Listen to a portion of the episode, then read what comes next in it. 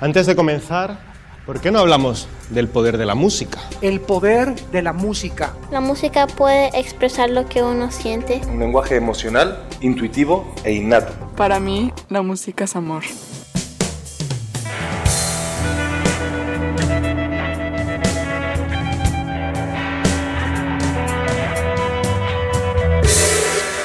Bueno, primero que todo, para quienes llegan y se conectan en este momento, es un gusto tener un joven talento, músico, productor, arreglista. Eh, además que es un nombre que se asocia con un instrumento. Es decir, el nombre de él fácilmente hoy en día, aparte del pollo brito, que tal vez es uno de los nombres más de sus generaciones, o inclusive que el pollo es mayor y pollito, con cariño lo digo, eh, y te espero aquí pronto. Pero el nombre de Wismer está asociado con un instrumento y que uno lo puedan asociar en un país entero con un instrumento folclórico, autóctono, eso, eso significa mucho. Pero entonces vamos a conocer esa historia porque este es Wismer aquí en El Poder de la Música. No da uno mucho preámbulo porque si no la gente se aburre. Pero, oye, es un gusto tenerte finalmente ahí sentado, aquí, bienvenido. Finalmente, hermano, gracias, gracias. Qué bueno que se nos dio y se nos dio de la manera más espontánea posible, pero es que si no es así no se hace. Bueno, si, eh, si a espontáneo llamas que te digo cuándo nos vemos y dice, ¿puedo mañana? Exacto. Pero es que no fue planeado con tiempo. No, no, no, yo sé. No, pero sí ya, ya, hacía tiempo que estábamos hablando del tema y me acuerdo que la, la vez que la última vez que nos vimos en persona era unos un mes antes de los premios Grammy, a los que estaban nominados, estaba Ale Moore y tú nominados en, ese Beautiful Humans, que es un álbum increíble, increíble, increíble, increíble. Y, hablamos de que nos tenemos que encontrar, nos tenemos que encontrar. Pero bueno, pues, las cosas se dan cuando se dan. Así es. Yo ahorita decía en el inicio, Wismer, que tu nombre, ¿tú cuántos años tienes? 37. No soy tan joven como. No, sí, pero, o sea, pero para que a uno, el nombre de uno a los 37 lo asocien con un instrumento como el 4, en un país de una tradición musical también grande, eh, a nivel folclórico, como es Venezuela, pues eso significa mucho, ¿no? Porque el nombre, o sea, el, nombre de Pollo Brito, el nombre de Héctor, de C4 Trío, y el nombre tuyo son, yo creo que la representación hoy en día a nivel internacional de lo que es el cuatro venezolano, ¿o no? Hay, hay, muchos más. Está Miguel Ciso, que es el primer cuatrista en ganar un Grammy con, con su álbum solista. Eh, todos los C4 trío, Eduardo Ramírez, Jorge Clem, hay una cantidad de cuatristas increíbles. Pero eso, repito, es otra generación. Ellos son un poco más, más son, un poco más grandes. Pero es que con 37 eso es una edad decente para que uno lo reconozcan como un gran cuatrista, ¿o no? Pues, pues Sí, yo tomo, tomo, tu, tomo tu, tu, O sea, no voy a debatir tu punto de vista porque es lindo y aprecio el, el halago, ¿sabes? Lo que eso significa. yo lo digo como fanático. Exacto. Lo digo como fanático. Puede que esté muy equivocado y, no voy a ofender a ninguno de los que mencionen a nadie porque pero simplemente admiro lo que tú has hecho con tu música y con tu instrumento.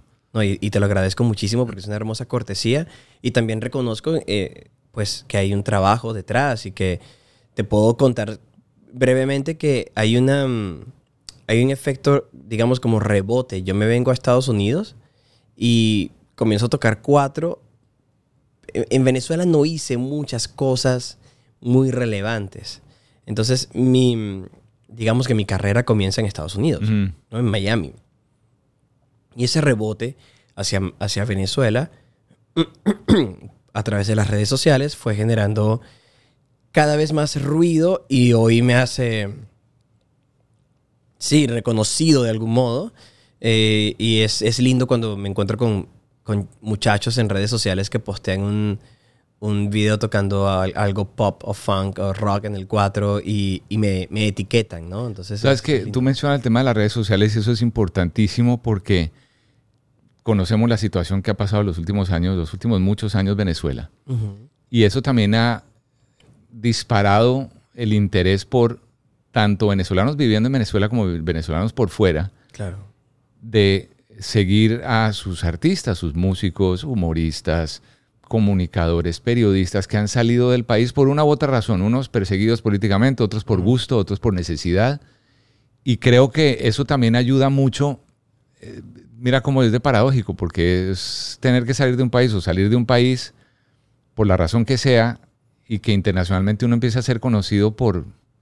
Y yo creo que en eso las redes sociales han sido importantes para, y lo digo por muchos amigos de, de tu país. Sin duda. Y hay, hay- hay varios puntos allí que me llaman la atención en, en lo que dices, que, que tienes mucha razón. Y mm, yo sé que puede sonar delicado, pero la verdad es que gracias a la situación, insisto, yo tengo familia en Venezuela que, que tiene, que está en una situación adversa, Ujú. eh, pero sé que gracias a esa situación me encontré como... Tuve que quemar el barco y no poder volver y quedarme acá y, y desarrollar una carrera y una vida en un lugar espectacular. Y me siento tan agradecido, tan bendecido de estar en este lugar. Em, pero tienes toda la razón, no, no habría sucedido sin, sin, si esa diáspora no, no ocurre, ¿sabes? O, o- o se hubiera demorado un poquito más de pronto, porque cuando las cosas están para pasar, Wismer, pasan. No, no, no, Sí. eh, de eso, eh, de eso no tenemos dudas. Sin embargo, también existe el hecho de que mm, hay, hay ejemplos de muchos artistas que se quedaron en Venezuela porque el mercado venezolano era tan fructífero, tan, tan bueno con ellos, que no tenían necesidad, que en Venezuela giraban todo el año, cobraban bien, dormían en su casa y decían, ¿para, ¿para qué voy a salir? Entonces muchos artistas que se hicieron grandes en Venezuela, que llenaban estadios en Venezuela, que no tenían la necesidad de salir del país para, para desarrollar su carrera. Y luego esta diáspora los agarra mayorcitos y, y se complica el juego. Sí, sí, sí, Entonces sí, hay una temporada de recesión también para los artistas que en Venezuela llenaban grandes lugares y luego se encuentran con una, con una situación muy complicada en la que la mayoría de la población estaba saliendo del país. Ya hoy se ha estabilizado un poco más y afortunadamente muchos de esos artistas hoy pueden estar de gira eh, en distintas ciudades del mundo porque hay muchos venezolanos que quieren escuchar su música. Sí, y cuando hablamos de artistas, no solo habla- yo no solo ahorita que lo mencionan, no es solo músicos, no solo son cantantes ni, ni instrumentistas, es- o sea, es humoristas, eh, conferencistas, o sea, yo tengo, de verdad tengo muchos amigos. Eh, eh, la posibilidad de estar en Estados Unidos y de compartir mucho tiempo en Miami, que es, me divido el tiempo entre Colombia y entre Bogotá y Miami, me ha dado la posibilidad de conocer a muchos venezolanos, colegas, y me doy cuenta por ellos de, toda esta, de todo esto que estamos hablando. Pero la historia de Wismer llegando a Estados Unidos, ¿cuándo fue? ¿Por qué fue? ¿Por qué saliste? ¿Por gusto? ¿Por necesidad? No, yo salgo, salgo de verdad bastante preocupado, eh, estresado y, y ansioso. Son tres palabras que hoy no existen en mi vida.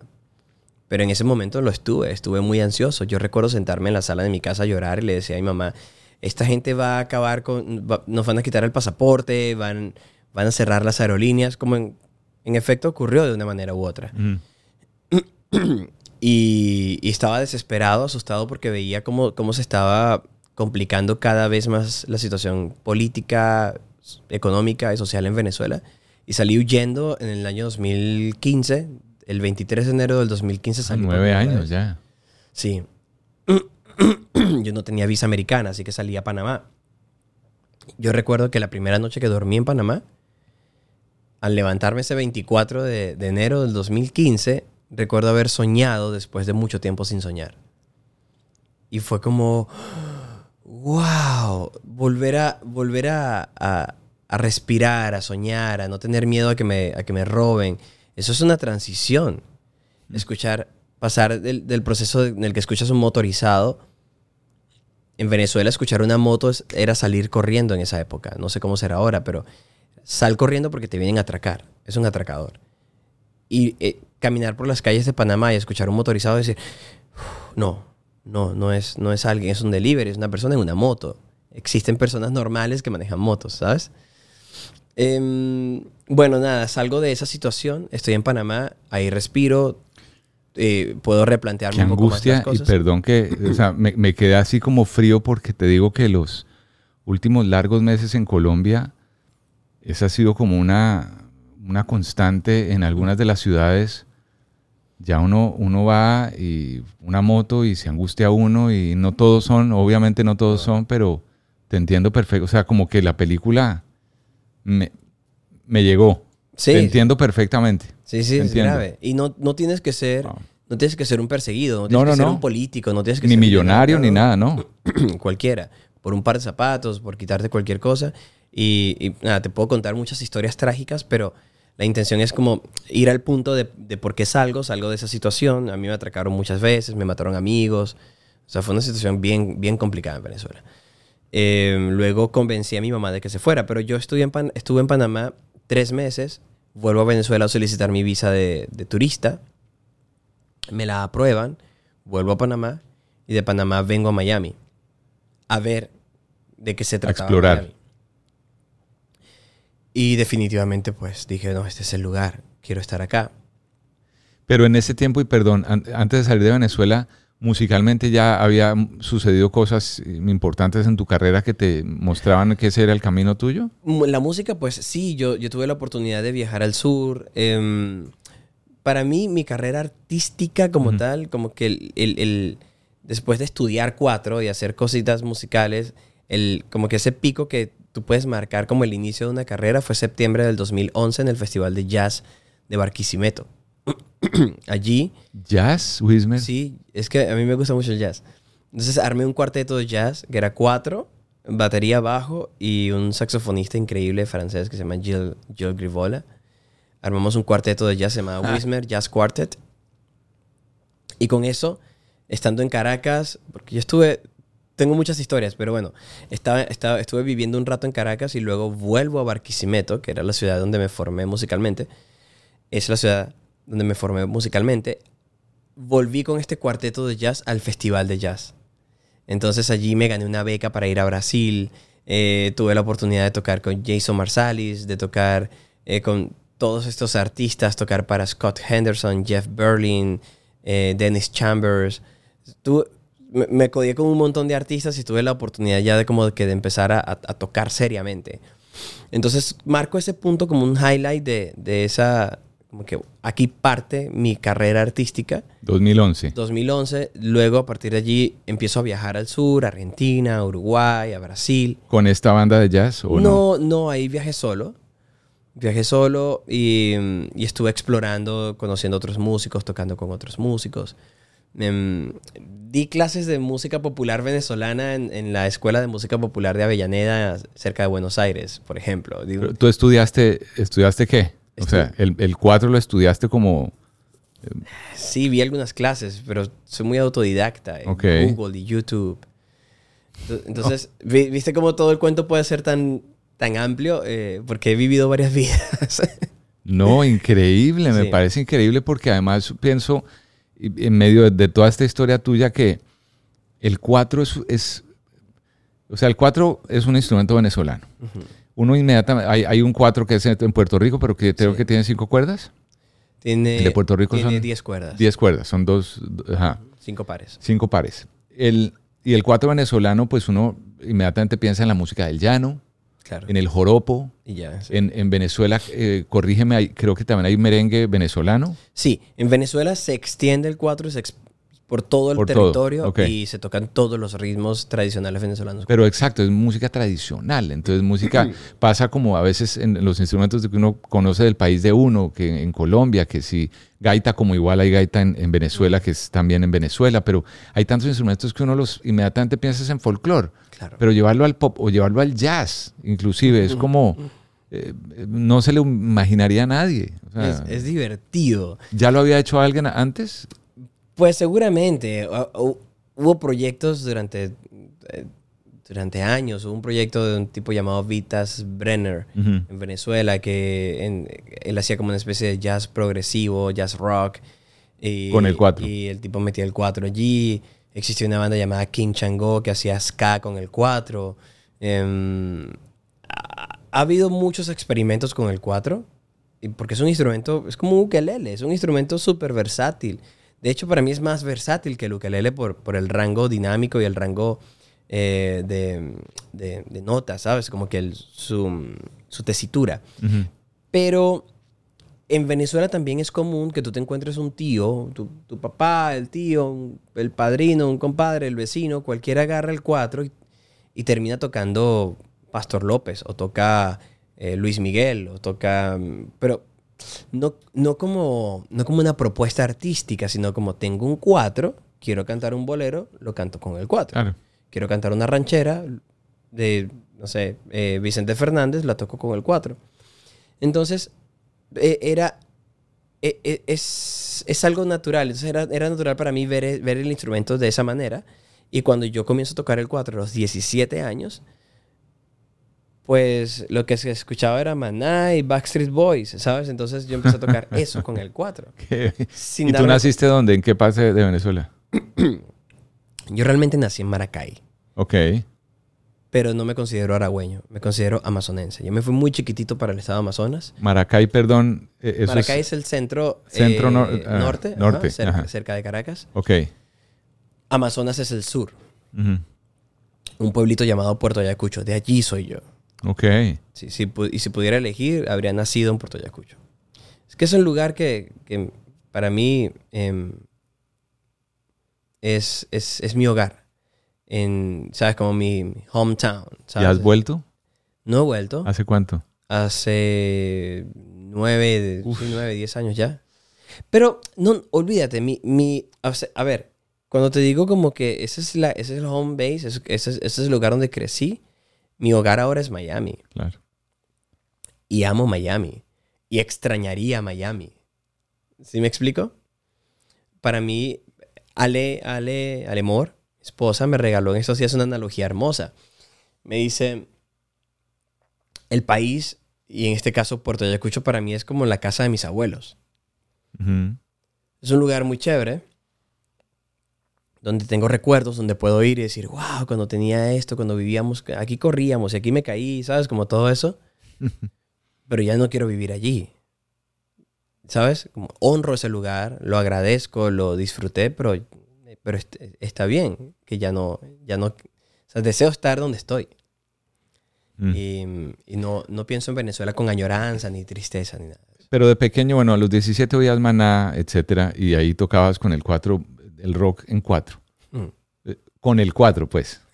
Porque eso puede sonar, eso puede sonar completamente Tranquilo, fuera de es un chiste contexto. típico de cuatristas. no te Eh, me imagino, ahora caigo en claro, me imagino. Pero más pequeñito, ¿qué oían en la casa? Tu papá, yo sé que tu papá es músico Mi también. papá es arpista, toca música llanera, Ujú. pero mis padres se divorciaron muy... eh, yo tendría cinco años. Entonces, Y en la casa oían mucha música llanera, me sí, se imagino. escuchaba mucho de Luis Silva, se escuchaba Reinaldo Armas. eh, mis tíos también, mis tíos maternos también cantaban. Entonces, siempre en la casa había un cuatro, Ok. siempre había parrandas. Pero mi mamá no quería que yo fuese músico por los ejemplos que veía de mis tíos, de mi papá, es súper mujeriego mi papá. Eh, ya eso lo sanamos, afortunadamente, bastante terapia y bastante eh, sanación y reencuentro. Y hoy, hoy lo puedo ver de una manera distinta, ¿no? Pero mm, mi mamá, a raíz de eso, decía, no, tú- mis hijos van a ser profesionales, ingeniero, arquitecto, abogado o cualquier otra cosa menos músico. Hmm. Mi hermano es flautista y yo soy cuatrista. Entonces, lo, pero lo bueno de eso fue que mamá nos motivó a, mm, a ver la música desde un aspecto profesional. Entonces, en ese sentido hay una trascendencia con, con respecto a la gener- generación anterior, que es que nosotros ejercemos la música y mm, sí, desde un aspecto profesional, no, no solamente a nivel técnico, sino a nivel de negocios. Que esa es una parte importantísima. Aquí brincamos de un lado para otro porque Mm. Claro, esto, esto no es no. nada estructurado. El otro día estaba hablando yo de, de, de- de lo importante que es tener una estructura. Yo en mis cápsulas de- del poder de la música que hago semanalmente, hablaba de la estructura de una canción.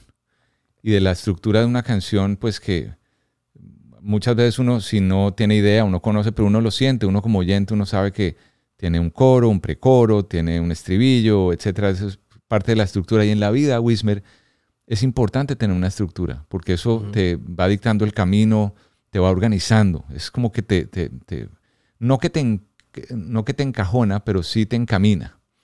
Y, y tú, por lo que yo he visto, porque hasta ahora es que nos sentamos tú y yo a hablar, pero por lo que he visto del trabajo que has hecho como productor, como músico, como arreglista, no solo interpretando tu cuatro, sino desde el punto de vista negocio, con Alemor, que ahorita la mencionabas, que es tu amor de tu vida, talentosísima, estuvo aquí en el poder de la música. Ustedes han creado un modelo de negocio también importante que les ha ayudado a, a salir adelante y a seguir llevando su música por todas partes del mundo, ¿no? Sí, sí. Eso ha sido, ha sido una labor espectacular. Yo no sé cómo me formé como manager. No podría decirte, no sé.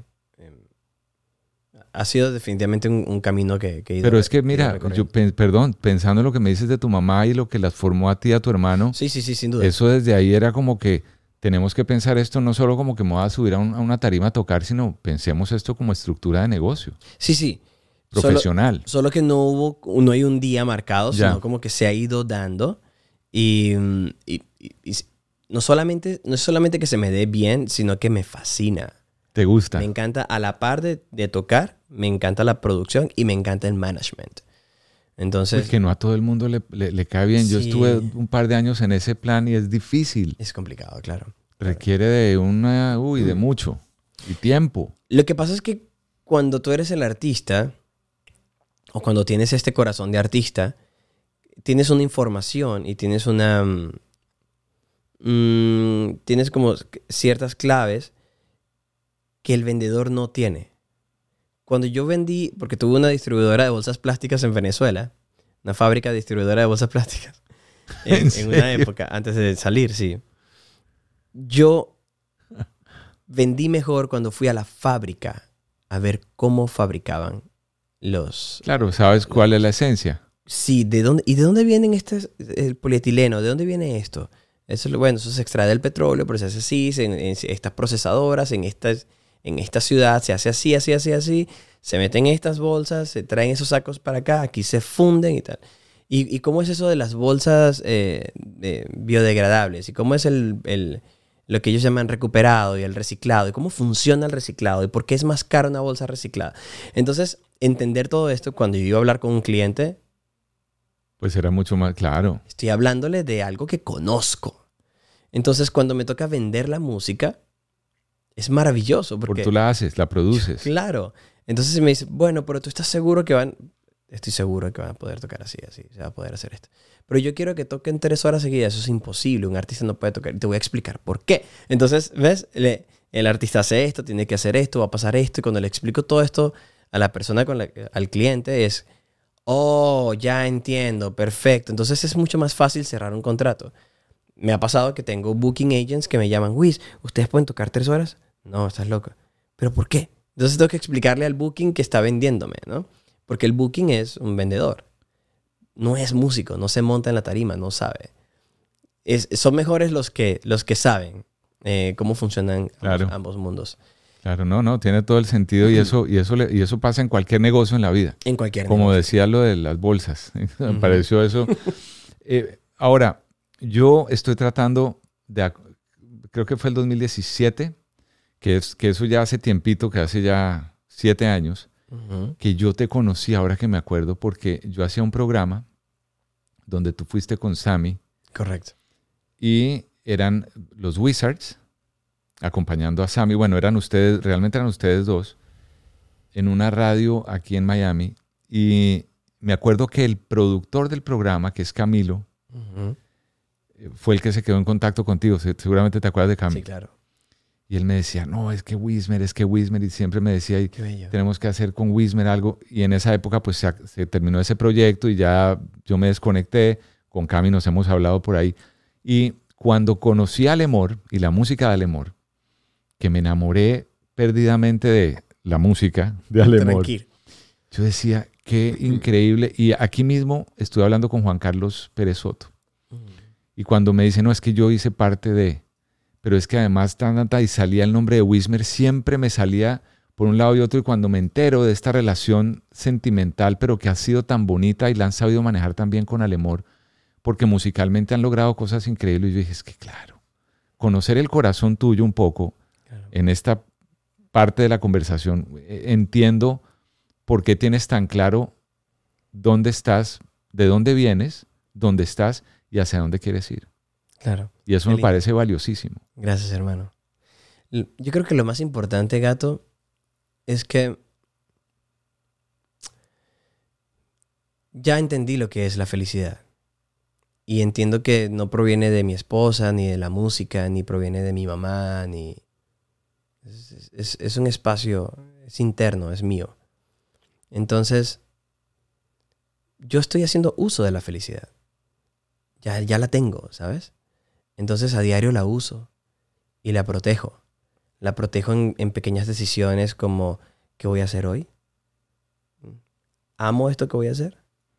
¿O solamente tengo que hacerlo? Y lo que tengo que hacer, ¿realmente lo tengo que hacer? ¿Quién tomó esa decisión? ¿Por qué tengo que hacer esto? Entonces, claro, hay cosas en la vida que tienes que hacer. Ten- Tengo que pagar la renta. Pero bueno, también la renta es, es una casa que yo elegí, esa casa. Puedo, puedo mudarme a un lugar más chiquito. ¿Sabes? Como que entiendo el poder y ejerzo el poder que tengo sobre mi vida para proteger mi felicidad. Ya no estoy, en, ya no estoy en búsqueda de ella, ya la, la ejerzo y, la, y la- la cultivo y la protejo. No, qué maravilla. Ahora entiendo a Lemor por qué se enamoró perdidamente de este man. Porque uno, el, musicalmente, la, la inquietud tuya, ya sabemos, ya nos has contado un poco la- esas raíces, de dónde viene, lo que veías en tu casa, lo que oías en tu casa. Eh, es que me quedó sonando lo del jazz con el, con el Ujú. 4 y, y me parece maravilloso porque soy fanático del jazz. Claro. Soy, o sea, eh, eh, durante años, de todos estos años que llevo trabajando en la radio y la televisión, he conocido muchos músicos. Me parecen que la manera como improvisan, que, que eso es además otra gran virtud que tienen, me imagino que te ha dado una gran ventaja como músico, porque uno dice un comunicador, periodista. Yo me siento, si yo llevo años trabajando en la radio, para mí se hizo mucho más fácil la transición a la televisión porque en la radio tendríamos más a improvisar y era más sin libreto, en televisión es todo más estructurado, si hay un guion, no necesariamente algo escrito, pero que hay tiempos que hay que... En la radio es como más relajado y es parte de la improvisación. ¿Un músico le pasa lo mismo? Sí, claro. Todo lo que vas aprendiendo, tienes que tener el, el- el mindset correcto para poder aplicarlo. Porque. También hay músicos de jazz que no saben tocar otra cosa, y hay músicos clásicos que no saben tocar otra cosa, y hay músicos de pop que no saben tocar otra cosa. Pero cuando abres tu mente a explorar el mundo y, y tienes la, ¿sabes? Como desarrollas esa capacidad de, de ser versátil y de, y de jugar un poco con, con los ritmos y, y los colores, esa versatilidad de tocar bien un bossa nova, de tocar bien jazz, de tocar bien blues, tocar bien el pop, comprender los len- lenguajes, ¿sabes? Saber cómo... Es como hablar, porque es, es eso, es un lenguaje. Entonces... Como ¿sabes? hablar, es como ser políglota. Sí, exacto, es como hablar otro idioma y también es, es incluso en tu, en tu propio idioma para, para que sea un poco más eh, relatable. Es, es, es como hablar distintos acentos o incluso saber dónde decir groserías y dónde no, dónde puedo ser un poco más coloquial, dónde elijo ser más coloquial, dónde elijo ser un poco más formal. Entonces, en ese, en ese sentido de comunicación, ¿sabes? Aquí estoy tocando jazz, puedo atreverme a hacer estas cosas y puedo hacer estas escalas y puedo hacer estos, puedo encontrar estos espacios y bueno, lo voy a hacer más blues o lo voy a hacer más bebop o lo, no sé, eliges qué hablar, de, de qué hablar y cómo, cómo decirlo. También la elección del silencio em, es, es clave. Importantísima, sí. Aprendes a escuchar. Eh, hay, hay mucho, hay mucho que, que explorar allí y cuando me lo dices, pues sí, haber, haber incursionado un poco en el jazz. No soy un jazzista, no soy un improvisador súper versátil, pero me gusta, me, me entretiene. lo- puedo, puedo, puedo participar en una conversación de jazz, ¿sabes? Y eso es- está chévere porque... em, no No, te solo- abre otro camino, te abre otras puertas. Y, y es eso, tú has dicho una palabra clave, es una conversación. Y yo creo que en la música es eso, un músico conversa con otro, cuando pueden conversar de muchos temas, es como cuando nos sentamos a hablar de política y hablamos de economía y podemos sentarnos a hablar de religión y podemos hablarnos a hablar de la sexualidad, pero también del entretenimiento. Tiene uno Exacto. temas para conversar Exacto. que no es uno experto en todos, pero tienes donde aplicar y creo que en un músico completo, y yo eso lo veo en ti. Ah, gracias, hermano. Yo eh, me, me divierto con esto, ¿sabes? Te voy a ser honesto, yo me estoy divirtiendo. Y yo sigo haciendo estas cosas, gato, porque, porque sigo vivo, porque me despierto y, y respiro. Y digo, pues hoy eh, quiero hacer una canción nueva y escribo una canción. ¿Cuál es el reto más grande que en este momento tiene Wismer? No, seguir vivo. Seguir vivo. No. Yo estoy listo para morir. Entonces. eh, retos. Qué sé yo. Uno puede soñar con cosas, pero yo no me ato a esas cosas. Yo sueño con que los Wizards me toquen un día en el Super Bowl. Wow, eso puede ser un gran sueño y tienes, tienes que pasar ciertos retos para llegar allí. Pero y si no pasa, no pasa nada. ¿Me entiendes? Eh, soy, mientras esté vivo, voy a trabajar para que eso suceda. Pero ahora que mencionas a los Wizards, que es importantísimo porque hemos hablado de tu faceta como productor, como eh, arreglos que hiciste para el álbum de Beautiful Humans, que es como lo más reciente que yo tengo en la mente de, de Alemor. Pero es que los Wizards fue lo que te abrió las puertas aquí en Estados Unidos, tengo entendido, como banda. O sea, armaron esta banda ustedes y... Yo te voy a contar la historia rapidito. Yo comencé a hacer un jam session, un open mic, micrófono abierto en Macondo, en el Doral. Macondo estaba nuevo también, era un- lugar nuevo. No tenían un budget para una banda. Ajá. Entonces yo iba solo. Empecé, un amigo mío, se llama Daniel, Daniel Nava, gran bajista. Me acompañaba, era como mi compañero esos días, andaba conmigo y yo le decía, papi, vamos a tocar aquí. Y el lugar me empezó a pagar un porcentaje de las ventas mientras tocábamos. La primera noche se vendieron 100 dólares y me dieron 30 dólares de, bueno, ahí está. Te quedó claro. Lo tuyo. Entonces, logramos que eso escalara a, a cifras que... que fuesen- Significativas. Sí, fuesen representativas. Y en ese espacio, con ese jamming, ese open mic, fue llegar, fueron llegando músicos. Y yo les decía, ¿por qué no te quedas? ¿Te quieres, ¿Qué haces el jueves que viene? ¿Por qué no te quedas acá? Y, y cuando empecé a tener como un poco más de seguridad económica, les ofrecí dinero. Y empezaron a quedarse. Se quedó el, el baterista, que es Yusef. De repente Rafael Querales. Daniel se fue para, para Canadá. Entonces Rafael Querales empezó a tocar el bajo conmigo. De repente llegaron los metales, que ya no están con nosotros, pero formaron parte importantísima de la banda, que fueron Coombs y Tony, un par de gringos que le pusieron una sazón a la banda. Y por último llegó Sammy Hawk un día que una amiga nos había recomendado mutuamente, tienes que conocer a Wismer, tú tienes que conocer a Sammy.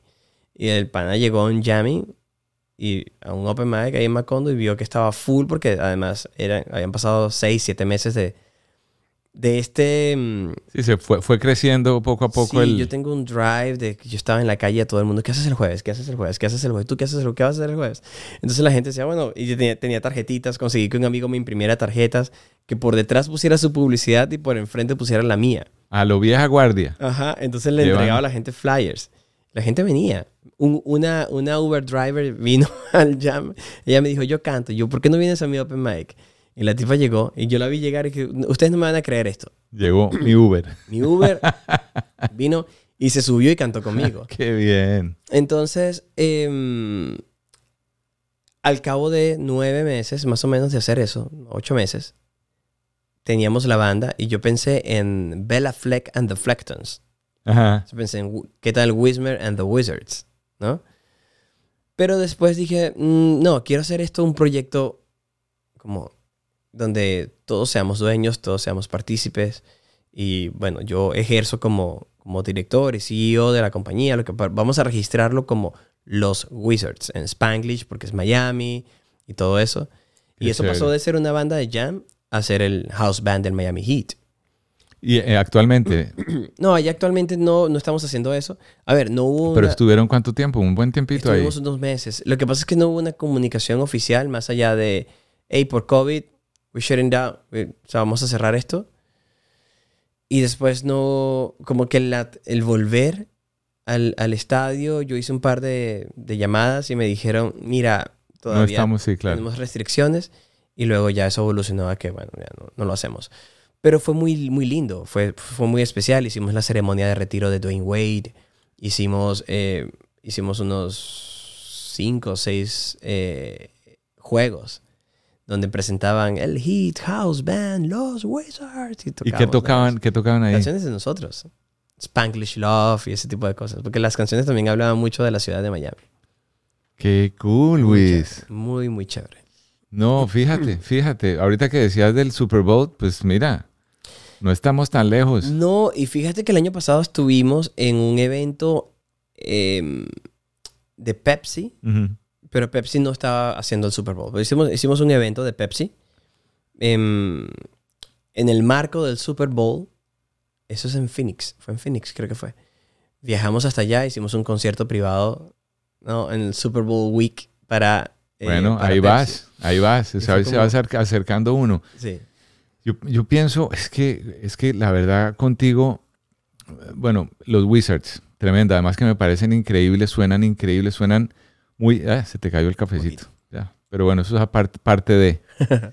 Eh, el año pasado, a finales, recibieron una nominación muy linda que fue la producción que hiciste. ¿Qué significa para ti estar nominado a premios que son de la academia, que son los mismos músicos? Porque una cosa es lo que el público quiera, que es importantísimo, claro. Otra cosa es que también los mismos colegas voten por ti, por tu trabajo. El significado de ese tipo de reconocimientos que... Mira, yo soy un fan de la academia. De, de los Latin Grammys y del Grammy, de los Grammys, porque ellos le brindan a los artistas independientes eh, Oportunidad. una oportunidad gloriosa, bueno, porque premian la excelencia musical. Y eso es algo que se agradece como, como músico, como defensor de la música, como, como creador de música.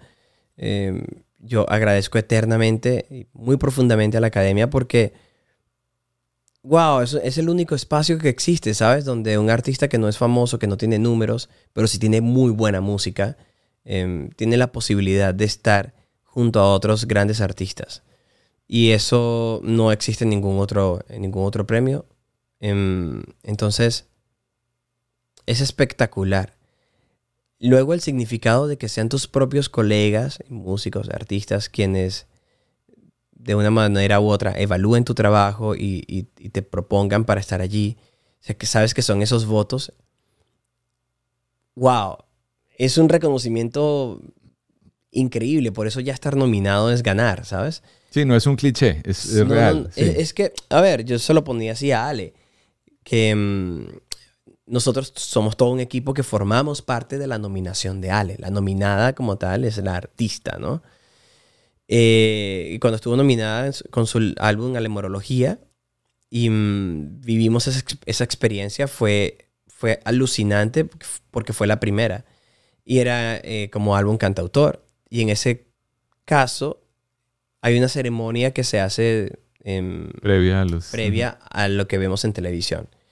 Luego este año estuvimos en la televisión y fue aún más loco, ¿sabes? Es- Era alucinante estar allí porque estábamos sentados en, en el espacio con todos estos artistas que, olvídate de que tienen una disquera o que tienen plata o no, son artistas que tienen años trabajando en esto y gente muy seria, gente que tiene toda una vida, toda una carrera y nosotros con un par de álbums gracias a la academia tenemos la oportunidad de estar invitados a la misma mesa. Entonces, enfrente de nosotros estaba Shakira, ahí estaba Bizarrap, aquí estaba David Bisbal, y estaba Julieta Venegas, y estaba Andrés Cepeda, y Santiago Cruz, y, y- y todas estas personas que hemos admirado durante nuestra vida, ¿sabes? Y que, son, y que seguimos admirando, que son grandes artistas, que están haciendo trabajos espectaculares.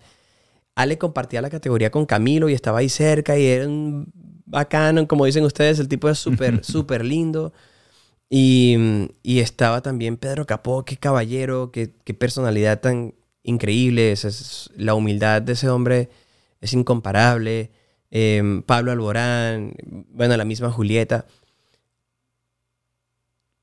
Yo le decía a Ale, wow, o sea, qué increíble estar acá. Y olvídate, o sea, quiero, quiero de verdad hacer un lado de la farándula. Y, y todo este tema de, disqueras o no, es, es esta oportunidad que la academia le brinda a un artista como Ale y a nosotros por consecuencia formar parte del proyecto, de, de estar allí, de decir, mira, tu música es tan buena que te vamos a sentar aquí para celebrar la música junto a nosotros. ¿Me entiendes? Es enorme, es hermoso, es, un, es, es una ganancia increíble para nuestras vidas, una experiencia inolvidable. No tienes cómo pagar eso. No, no, no, existe, no existe una manera de comprar un ticket para sentarte allí. ¿Sí, me explico? Es la, es la excelencia musical y para nosotros como amantes de la música no hay mayor premio que, que- que ese. Y, y lo disfrutamos muchísimo. Ahora, eso es como productor, como arreglista, como compositor.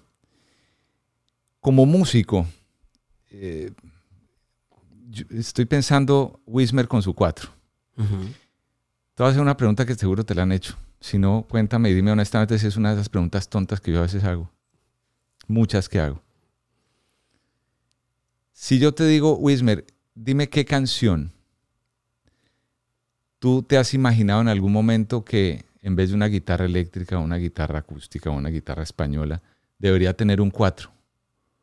¿Qué canción quisieras tú hacerle un arreglo nuevo, una canción de la historia, de tu vida personal, que tú digas, uy, esa canción con un cuatro yo la pondría a sonar, mejor dicho, Eh, wow. Eh, Treasure de Bruno Mars, por ejemplo, me encantaría. Eh, em, pero bueno, pues tú, tú tienes un poco de ese, me de ese ritmo, te ese gusta el funk sí, y ese... Pero te voy a contar algo más. Estoy trabajando en un proyecto donde voy a hacer, em, voy a hacer em, versiones de, de clásicos muy importantes de- de- del rock eh, con el 4. Entonces no, no estaba muy lejos de mi pregunta. muy lejos. ¿Y, No qué, y qué- y qué canciones? No, te luego, luego, te, Ah, luego lo vas a escuchar y te lo voy a traer y... pero ya eso está en a- preproducción o Sí, ya está preproducido. Eh, vamos ahora a arrancar con, con la producción y las decisiones ya finales de- del disco de rock en español o rock en inglés. en inglés. En inglés. Clásicos que conocemos. Sí, sí, sí. sí. No, ahora empieza la cabeza. ¿Cuáles serán? ¿Cuáles, cuántas, ¿Cuántas canciones son? Eh, yo creo que van a ser ocho ¿Artistas ingleses o americanos? artistas ingleses. ¿Todos? Sí. Fíjate, yo ahí voy llegando al punto. Pero, Eh, ok, pero déjalo, déjalo allí, ¿vale? Para que no... Para, para que lo disfrutes cuando salga. No, bueno, mira, fíjate que no estaba muy lejos mi pregunta, porque es que me parece muy chévere, porque yo veo, además, porque el 4 que tú tocas no es un 4 tampoco tradicional. Exacto. Es- eso es otra cosa que no, que no habíamos aclarado desde el principio, porque el 4 tradicional, pues es un 4 como el que toca el, el pollo. Claro. El pollo brito es mi ejemplo perfecto, el pollo, tra- el 4 tradicional. O inclusive Héctor. Héctor, bueno, los C4 también tocan diferentes Sí. De, diferentes luthiers. Pero el tuyo, eh, explícame un poco el, el tuyo, cómo es, por qué es diferente, qué... El mío lo hizo un tipo que se llama Gustavo Gómez. Y es un tipo al que todo el tiempo le, le recuerdo que le debo la mitad de mi carrera porque sin ese instrumento no habría podido hacer lo que he hecho. El 4 eléctrico tiene la particularidad de funcionar como una guitarra eléctrica. De que mm, no tengo que ponerle un micrófono, sino que la- todo el sistema electrónico recibe la vibración de las cuerdas y lo emite, pasa un ecualizador Y en los pedales tú puedes convertirlo en guitarra eléctrica, en piano, en... Sí, bajo, en lo de que cosas quieras. con eso y es súper divertido.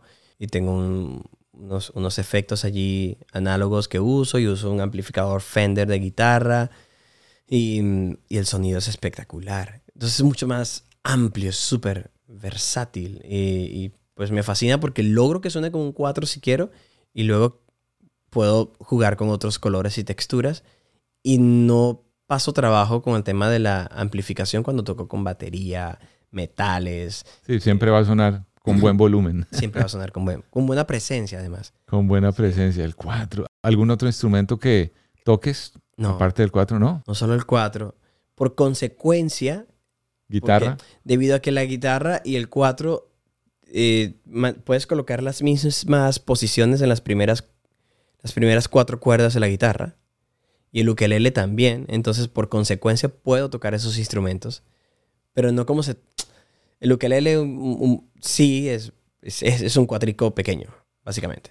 Y la guitarra, pues no toco los bajos, sino que toco las cuatro cuerdas de bajo y, y puedo fácilmente hacerla sonar bien porque, porque estoy solamente copiando los mismos acordes que ya hago en el 4. Mira cómo aprende uno aquí en el poder de la música. ¿Viste? Mira tú cómo aprende uno.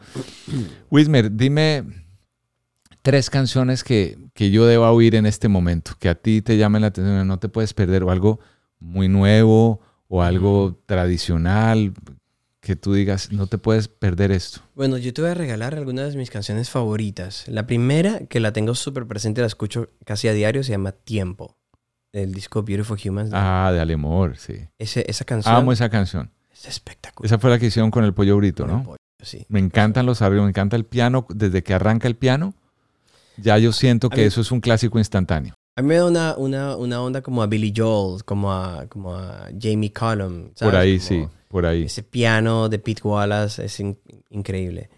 Em, a ver, luego deberías escuchar Sebastián del disco Mundo de Rubén Blades. Es Ay, sí, señor. una joya. Es que Rubén es mi ídolo. Ah, bueno. Entonces, sí, uy, eso se me había olvidado Sebastián. Eso es un pedazo de canción. Bien, otra. Después, eh, ¿Algo de los Wizards? ¿sabes qué pasa con los Wizards? Que estoy tan enamorado de lo que vamos a hacer ahora que no te recomendaría ahorita nada del pasado. Entonces, eh, pero, pero sé que el disco que viene te va a encantar. Entonces te, te pongo una mucho más fácil. Ajá. De un artista inglés del que vayas a hacer, no, no un arreglo nuevo, pero un artista inglés del que vayas a hacer el, eh, una versión. Que no sea esa canción, Dios. obviamente. Escucha. Hay para tener Mm. alguito, hay para tener alguito. Sí, escucha esta canción, ¿cómo es que se llama? Es que me encanta. Em, The Long and Windy. The Long and Winding Road. and Sí, sí, sí, sí, sí. Esa, es- esa canción es. De los Beatles. Te, voy a, te voy a contar. Yo, yo empecé a ver Get Back, el, El, el, especial de televisión. Yo nunca había escuchado esa canción. Ay, y de repente Paul por allá sí. se sentó en el piano y empezó a tocarla y yo. Sí, la- Te juro que estaba sentado viendo el documental que es como largo y estás como te puedes Muy un poquito como. Muy largo. Sí, pero es, es divertido ver a los tipos interactuar, ¿no? Y de repente escucho esa canción y yo. ¿Qué es eso? ¿Qué te llamó la atención? Las, la- las melodías, la las melodía, armonías. la que- letra, lo googleé de inmediato, googleé la letra que el tipo estaba cantando, Sí. que no, y apareció la canción, listo, canción favorita. Y hay una obra que se llama Chao Papá, Ajá. Que es parte del soundtrack de Pinocho de Guillermo del Toro. Ok. No lo puedes creer. Es, es- es la voz del mismo niño que le da voz a, A Pinocho. a Pinocho. La busca. El arreglo de esa canción, la composición, Chao Papá. Chao Papá. Tío Papá. Es espectacular. O sea, yo siempre ando así como buscando cositas especiales. ¿Harías, has hecho, quieres hacer música para cine?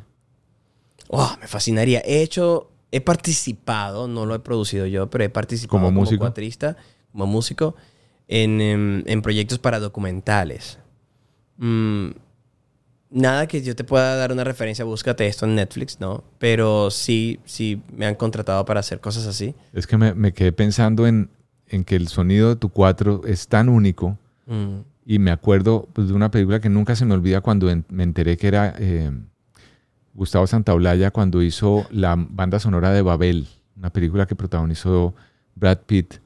mm. Y yo me acordé porque él- no me acuerdo cuál fue el instrumento que él tocó ahí, que es, es puede haber sido un, no, charango, tal vez un charango. Charango puede ser. Creo que fue un charango, si mal no estoy. Y puede haber sido un cuatro, puede haber sido el cuatro.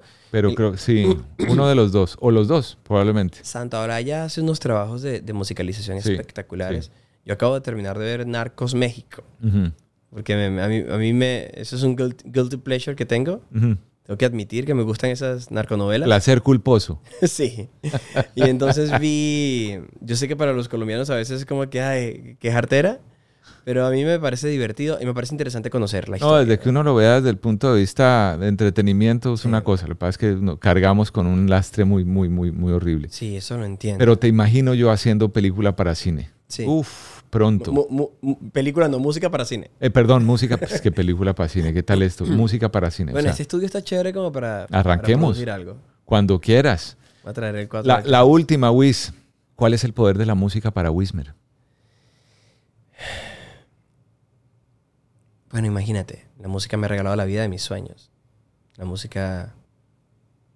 mm, la música me ha permitido vivir y ser yo mismo. Vivir eh, en ese espacio de felicidad del que, del que, te, del que te hablaba. Me ha... mm, sí, me ha permitido construir. Ha sido como una parte... ha sido parte fundamental de la construcción de mi felicidad y de, mi alegría de estar vivo. Que hago lo que amo y, eso me permite además gan- ganarme la vida, ¿no? Entonces el poder de la música es eso, es transformador, es, es, es una fuente de, de alegría profunda. Ah, Es, una, es una pregunta bastante amplia. Solo que para responderte corto y de manera personal, pues para mí el, el poder de la música incide en esa posibilidad de hacer lo que amo y de ese modo ganarme la vida. Wismer, oye, no, el, el apellido tuyo creo que es Jim- Jiménez. Jimé- Jiménez, ¿verdad? No lo uso, pero sí. Sí, me acordé porque lo vi por ahí una vez que te oí hablando de tu papá. Dije Jiménez, se me quedó. Ujú. Wismer Jiménez. Él es Wismer, eh, orgullo venezolano para el mundo, productor, arreglista, compositor, ser humano maravilloso. Y hoy estuvo aquí en el Poder de la Música. Te agradezco este tiempo, hermano. Finalmente se nos dio. Gracias, mi Wiz. Bienvenido siempre. Gracias, Esta es tu hermano. casa, hermano. Gracias, papá.